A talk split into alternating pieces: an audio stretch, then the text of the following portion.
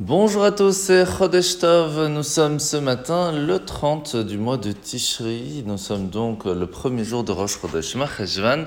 Et on se souhaite à tous de passer un très très très bon mois, Bezrat Hashem. Alors continuons ensemble dans le Tanya au chapitre 25 du Greta Kodesh.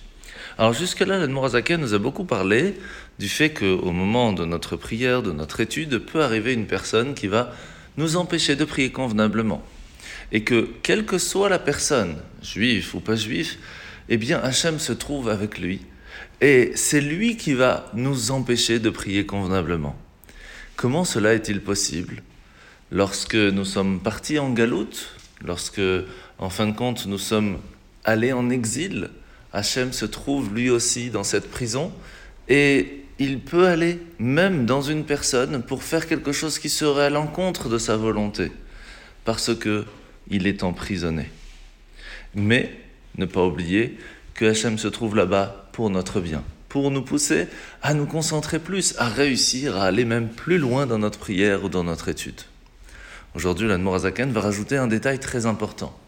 Lorsqu'une personne va faire du bruit, parler, et qu'il va faire des choses qui pourraient embêter une autre personne de prier, Hachem se trouve avec lui. Mais imaginez lorsqu'une personne prie, lorsqu'une personne étudie, le lien que nous faisons avec Dieu, cette parole que nous utilisons, qui fait partie de l'âme divine, cette force divine qui se trouve dans notre neshama, dans, dans notre âme, se relie à ce moment-là à Dieu et nous sommes connectés avec lui.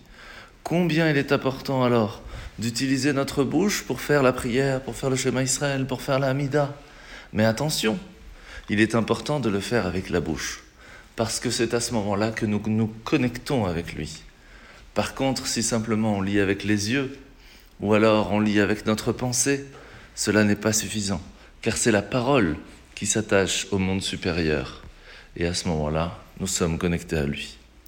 La mitzvah de ce matin, mitzvah négative numéro 205, 206, 208 et 207, c'est les mitzvot du nazir, qui ne peut pas manger les pépins des raisins, qui ne peut pas manger la peau du raisin, qui ne peut pas euh, perdre sa pureté en allant dans la maison de quelqu'un qui n'est plus vivant, et pas non plus s'occuper d'un enterrement, même si c'est de ses parents. Alors la paracha de la semaine, parachat Noach, un an exactement après le début du déluge, la terre va être assez sec, ou assez sèche pour être habitée. Et c'est à ce moment-là que Noach va être réticent à quitter l'arche. Imaginez-vous une personne qui va vivre en fin de compte dans une protection pendant un an complet. Et c'est la même chose lorsqu'une personne rentre dans un monde spirituel, dans une yeshiva. Il va être dans l'étude, dans la prière, dans un monde totalement différent du monde qui peut être autour de nous, qui peut être dangereux. On est réticent à sortir.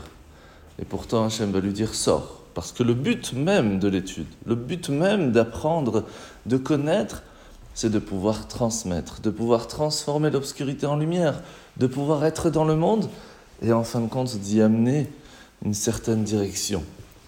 Et rester simplement dans l'arche n'est pas un but en soi. Après avoir étudié ce matin, vous allez aller au travail, prenez ce message et transmettez-le pour que l'obscurité autour de nous puisse se transformer en lumière. Bonne journée à tous et à demain.